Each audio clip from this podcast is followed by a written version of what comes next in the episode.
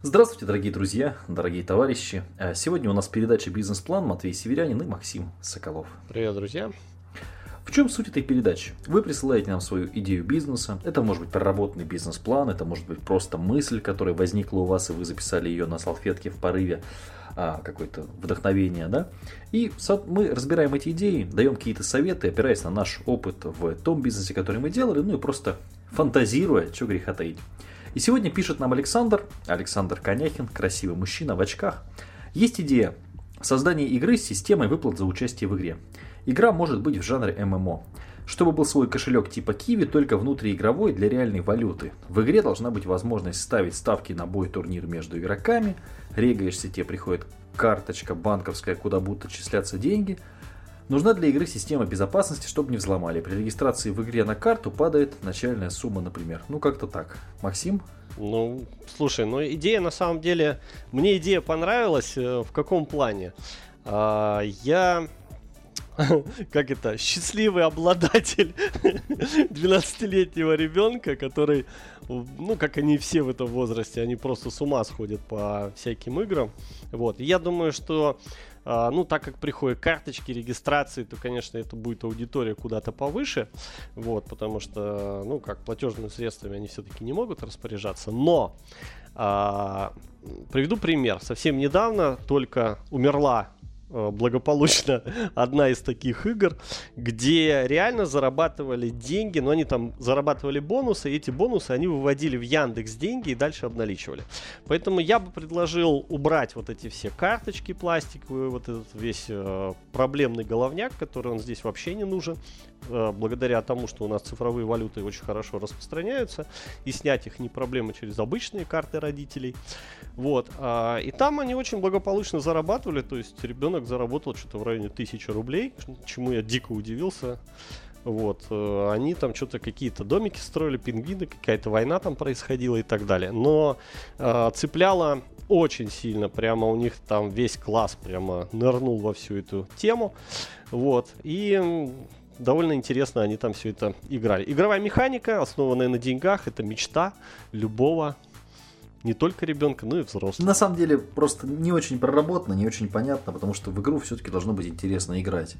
И когда говорят, что будут выводиться деньги, мы же прекрасно с вами понимаем, что если какие-то деньги можно выводить, значит кто-то какие-то еще большие деньги потерял.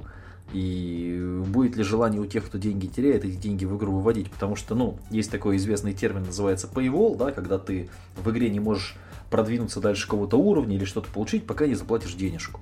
Вот. И будут ли желающие кидать денежку в игру, проигрывать и снова кидать, ну, не знаю. Нужно очень сильную игровую механику, очень сильно воздействовать на психологию людей, наверное. Ну, тут еще, ну да, во-первых, это качество игры, это раз, причем очень высокое качество сейчас игр такой тематики. Но самое главное, что такие игры умирают, как я отслеживал ради интереса, они умирают вследствие неправильно рассчитанного маркетинга.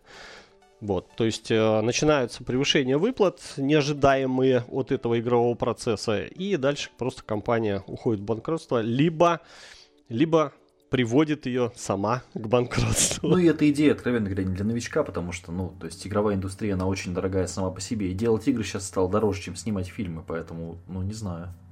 Да, войти в такой бюджет, э, то есть вообще в такую нишу, это очень дорого на самом деле. Очень дорого, это нужно крупную студию довольно хорошую иметь, чтобы развиваться и строить. Потому что я знаю, что мобильные обычные игрушки, на которых вот дети сидят играют, они стоят сумасшедших денег в разработке. У меня есть пара знакомых разработчиков из Москвы. В игровой студии они делают э, игры для домохозяек. И это кажется все очень смешным, потому что там всякие веселые фермы, вот эти кристаллики. Ну там прям полный офис разработчиков, очень много народу и очень серьезнее, чем кажется, потому что есть такое мнение, да, что игры делать легко, на самом деле это далеко не так. Ну, простой пример, да, мы с Максимом, может быть, не какие-то там игроделы, но имеем там тот же самый опыт, например, написания сайтов, да, но сколько тонкостей, да, и сколько людей нужно, чтобы сделать там простенький сайт, не говоря уже об игре. То есть здесь, конечно, совсем другие бюджеты. Ну да, здесь еще, скорее всего, встанет вопрос именно в хождении денег, да, по счетам, потому что у нас все-таки... Юридический вопрос очень серьезно да. может стать в России, потому что, ну, Хож... Хождение денег у нас сейчас э, между просто физическими лицами, он уже в достаточно таком запрете. Вот, то есть можно там перечислять друг от друга, но когда у вас начинает поступать с одного счета на другой в постоянном формате, то это как минимум можно считать даже прибыли. А там уже налоговые вопросы и прочие вещи. Даже если эти суммы небольшие, две с половиной, три тысячи могут показаться, что это какая-то ерунда, на самом деле вы ошибаетесь. Ну и есть четкое понимание, что здесь может возникнуть ситуация, когда кто-то проиграл деньги в игре, он недоволен, он подает на вас в суд, и за 2-3 тысячи рублей вы начинаете отчитываться в итоге по всем своим операциям, банк блокирует счет, не дай бог у вас какие-то были проблемы, с, и это было не ООО, и даже не ИП, а просто вы брали на свой счет. Ну, в общем, мне кажется, это довольно сложно. Что я попробовал бы сделать? А, есть большое количество сайтов, где отдают готовые игры. Есть даже готовые игры с оплатой. Я видел такие сайты, то есть скрипты вот эти, они обычно не очень дорогие. Понятное дело, что их нужно сильно допиливать.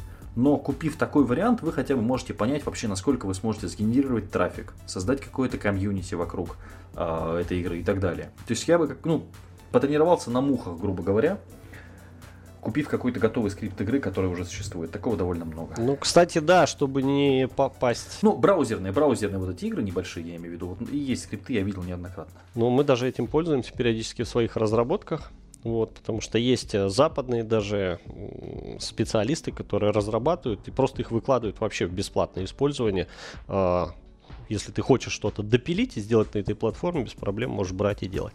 Но здесь, опять же, вот э, мы сталкиваемся к основной проблемы, которую мы уже не одну передачу обсуждаем, что мы сначала пилим продукт, а потом думаем, как его продать. Ну, можно еще более просто поступить, но тогда все желания продавать какой-то игровой товар, они очень быстро пропадут. Можно пробовать зарегистрироваться в любой партнерке CPA, которая платит за регистрацию в играх.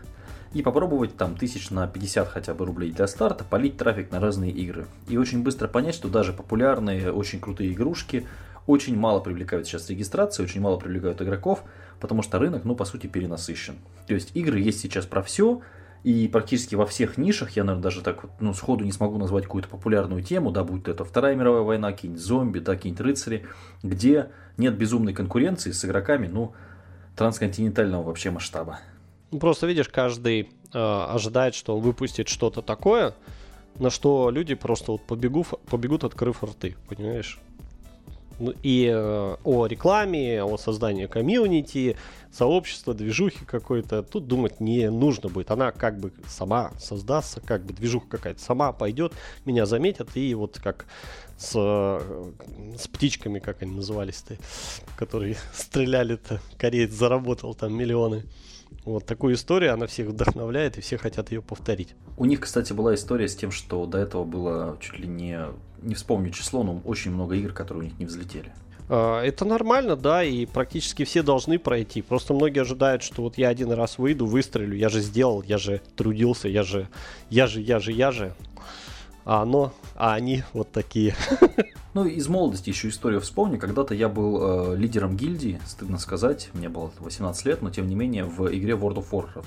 У меня в гильдии было там что-то под 300 человек, и онлайн бывало достигал 50 там, человек, 60 человек. То есть, ну, много людей играло, и я всеми ими управлял. И вот, чтобы всем этим людям было весело, чтобы организовать какую-то движуху, чтобы всем в гильдии помочь, у меня реально уходило в день там по 12 часов. Ну, у меня была хорошая гильдия, там она места занимала хорошие на сервере, там второе, третье место в PvP рейтинге мы всегда были. Но, тем не менее, это было много времени. И нужно понимать, что вот таких людей, которые будут готовы за какие-то игровые плюшки отдавать большое количество времени в вашей игре, ну, их должно быть у вас много. То есть, ну, грубо говоря, лидеров мнений, да, таких, ну, паровозов, которые будут вас толкать. Где вы их возьмете на старте? Почему ваша игра всех заинтересует, когда есть, ну, все что угодно? Ну, не знаю. Может быть, я, конечно, скептик, но я считаю, что это очень ну, плохая идея для старта бизнеса с нуля уж точно. Ну, на, на самом деле, я тебе скажу, что я тоже был 5 лет лидером гильдии только в Lineage. И линейку таскал очень сильно, и скажу, что я полностью подписываюсь под каждым твоим словом. Ну, то есть это просто, это просто вот как на, как на работу ходить. И вам на старте нужны такие люди, которые будут ходить в вашу игру как на работу. Значит, их нужно как-то очень сильно мотивировать. Чем вы будете их мотивировать? Ну, не знаю. То есть понятно, что в Lineage и Warcraft, ну, не стоит вопрос мотивации, потому что это все-таки, ну, мировые известные MMORPG, наверное, самые популярные в мире, да, то есть там по, ну, хотя там сейчас подписки упали, но тем не менее, да. А ваша какая-то игра, рога и копыта, ну, окей. Давайте попробуем. Ну тут надо понимать, что такие монстры, да, как линейка, а, ВВ, они э, живут еще за счет продажи все-таки всякого оружия, амуниции и прочих-прочих штук. Ну, в Варкрафте, кстати, не продаются вещи, в Варкрафте продается паровоз. То есть тебя, грубо говоря, берут в группу, да, из четырех человек, которые хорошо играют, да, и тебя там начинают под подземельем. То есть там как бы вещь не купить официально никак. То есть они уже сами создали вот эту вот э, заинтересованность внутри. Да, на форумах торговли все эти идут. Я сам лично меч покупал за 15 тысяч рублей. А, я что думаю? Я думаю, что чтобы научиться плавать, нужно сначала просто зайти в воду, да?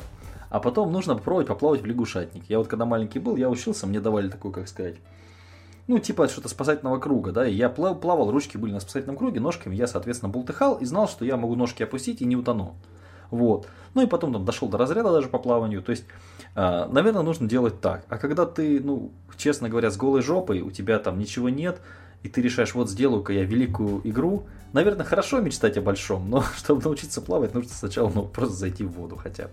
Окей, э, надеюсь, что были вам интересны. Э, можно написать нам в паблик, и мы обязательно рассмотрим вашу бизнес-идею, даже если она бредовая. Уж такая у нас... Работа. Работа, хотел сказать. Но мы даже не зарабатываем на этом, поэтому даже как-то вот... даже это слово не подходит. Счастья, здоровья, удачи. Успеха, ребят.